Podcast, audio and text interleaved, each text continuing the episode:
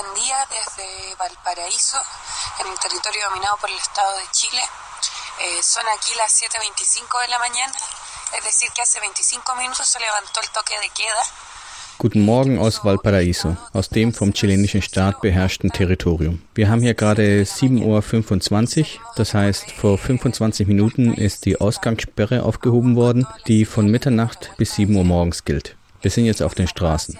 Noch sind alle Zeichen des gestrigen Aufstands zu sehen. Alle Apotheken sind geplündert, alle Banken wurden niedergebrannt. Die Kirche im Zentrum von Valparaíso hat gebrannt. Die Zeitung El Mercurio, ein faschistisches Presseorgan, das seit 170, 180 Jahren tätig ist, die lokalen Büroräume wurden ebenfalls angezündet.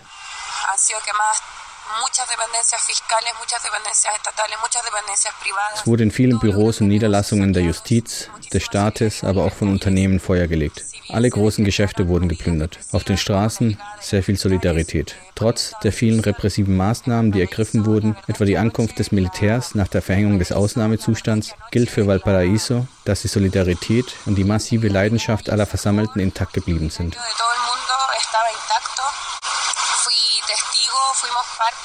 Ich selbst, wir als Gruppe, konnten einen Einsatz des Militärs erleben, auf der Straße, auf der wir unterwegs waren. Sie legten die Gewehre an und schossen dann in die Luft. Auch fotografierten sie jede einzelne Person, die auf der Demo war. Dieser Ausnahmezustand wurde an vielen Orten des Landes verhängt. Wenn ich mich nicht irre, gilt er für die Region von Coquimbo, die Region von Valparaíso, die Region des Biobío, für die Hauptstadt natürlich und für viele andere Gegenden.